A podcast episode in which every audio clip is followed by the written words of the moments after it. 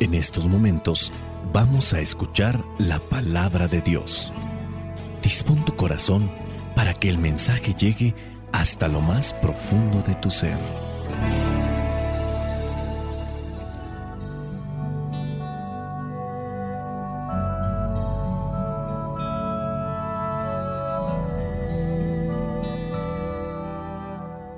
El Evangelio que la iglesia nos propone para el día de hoy corresponde a Juan capítulo 12 versículos del 1 al 11. Dice así, Seis días antes de la Pascua, Jesús fue a Betania, donde vivía Lázaro, a quien él había resucitado. Allí hicieron una cena en honor de Jesús. Marta servía y Lázaro era uno de los que estaban a la mesa comiendo con él. María trajo unos 300 granos de perfume de nardo puro, muy caro, y perfumó los pies de Jesús. Luego se los secó con sus cabellos, y toda la casa se llenó del aroma del perfume. Entonces Judas Iscariote, que era aquel de los discípulos que iba a traicionar a Jesús, dijo, ¿por qué no se ha vendido este perfume por el equivalente al salario de 300 días para ayudar a los pobres? Pero Judas no dijo esto porque le importaban los pobres, sino porque era ladrón. Y como tenía a su cargo la bolsa del dinero, robaba de lo que echaban en ella. Jesús le dijo, déjala, pues lo estaba guardando para el día de mi entierro. A los pobres siempre los tendrán entre ustedes, pero a mí no siempre me tendrán. Muchos de los judíos se enteraron de que Jesús estaba en Betania y fueron allá, no solo para ver a Jesús, sino también a Lázaro, a quien Jesús había resucitado. Entonces, los jefes de los sacerdotes decidieron matar también a Lázaro, porque por causa suya muchos judíos se estaban separando de ellos para creer en Jesús. Palabra de Dios, te alabamos Señor. Señor Jesucristo, nuestro divino Salvador. Gracias te damos por tu infinito amor. Te escuchamos en la palabra, te recibimos y adoramos en la Eucaristía, te servimos en los hermanos.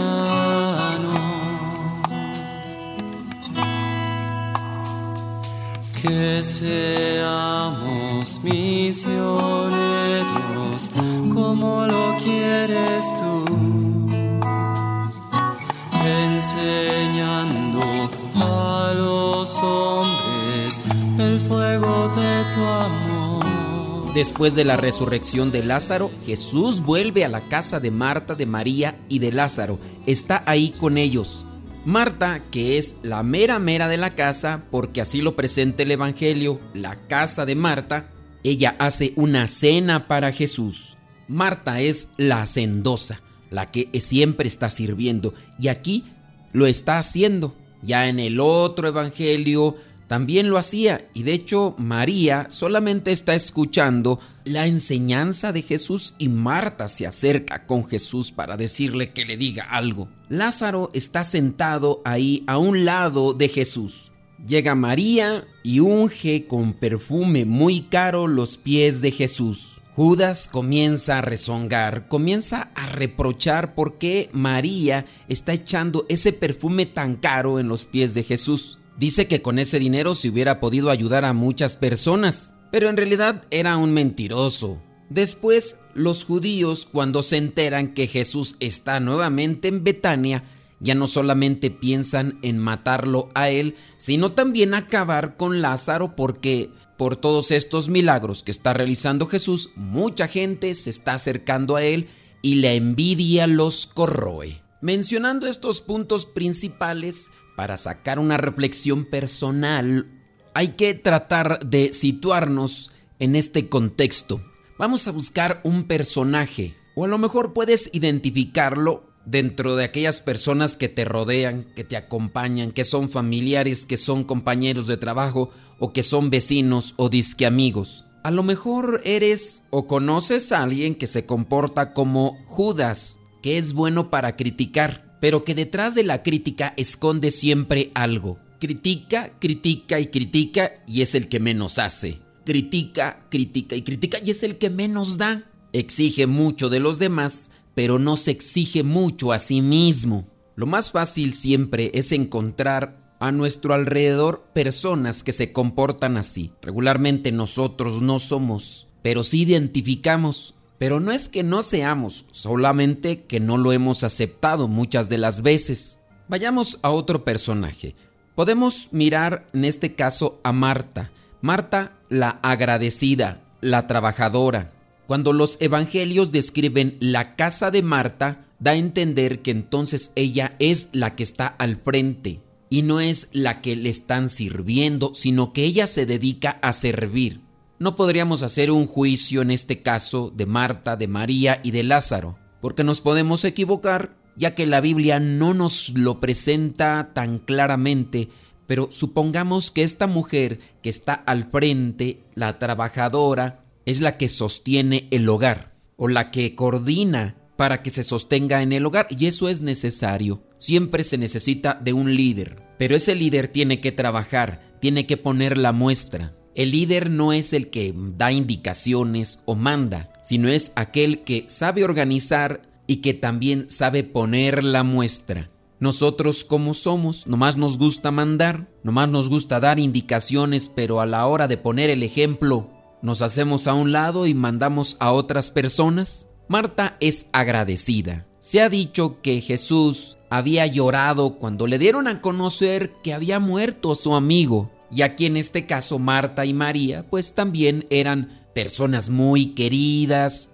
y por eso es que iba a visitarles a su casa. Y Marta, en agradecimiento, le hace esta cena. Otro punto que podríamos encontrar en la figura de Marta es el agradecimiento de qué manera actuamos ante Dios agradeciendo por tantas cosas que nos ha dado durante nuestra vida. Dios se ha portado bondadosamente con nosotros y algunas veces nosotros desesperadamente más que agradecerle, todavía nos ponemos a reprocharle porque no tenemos más. El caso de aquella persona que ha recibido tantas bendiciones en su vida y no hace ningún movimiento para poder convertir su vida a Cristo. Estamos en este tiempo de purificación, de conversión.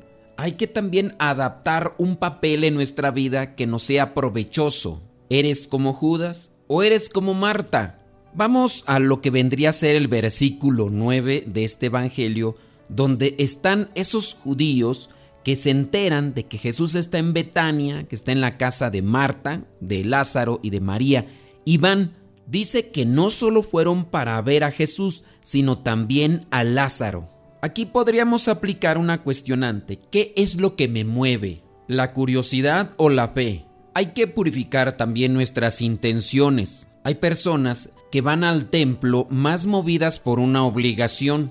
Hay otras personas que incluso pueden ir por superstición. Están necesitados de algo en su vida y van para alcanzar de Dios aquello que necesitan, pero van más como por un intercambio de acciones. Yo voy y tú me das. Yo hago y tú me das. Sin duda esta postura no es provechosa y hay que purificarla. Nosotros quizá estamos muy necesitados de algo material, pero también tenemos que ajustar nuestra vida para alcanzar aquello que le pedimos a Dios. Pero si yo no trabajo, si yo no me esfuerzo en mi vida espiritual, y a lo mejor el mismo desorden que tengo con mis actitudes es lo que me ha llevado a obtener esos males y esos problemas que tengo en mi vida, ¿cómo quiero que ahora Dios me quite todo aquello que yo he buscado por mis actos desviados. Dios nos invita a seguirle, no nos obliga, y cuando nos invita a seguirle es obedeciendo su palabra.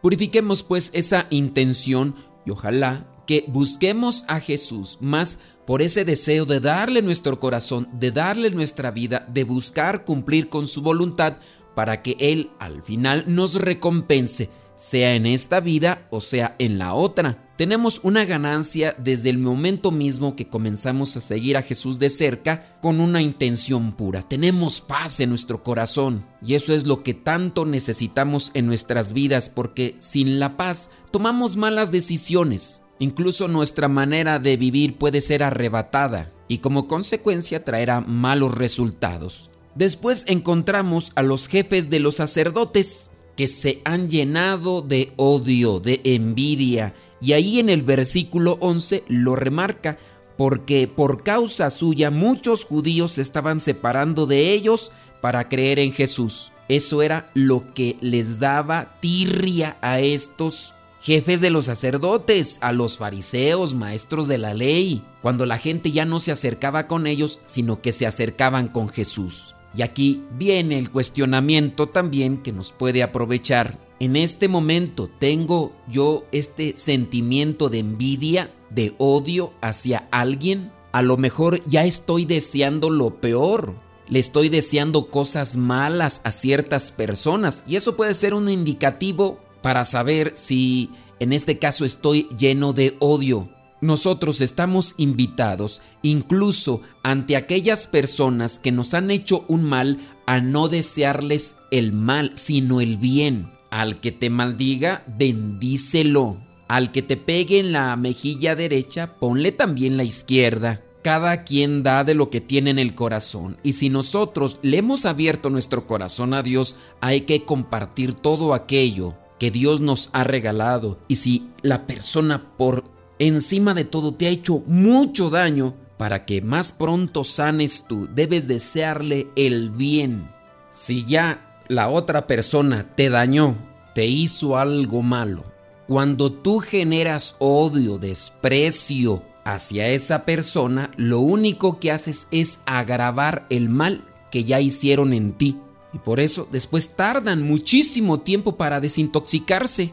Recuerda, cada quien da de lo que lleva en su corazón.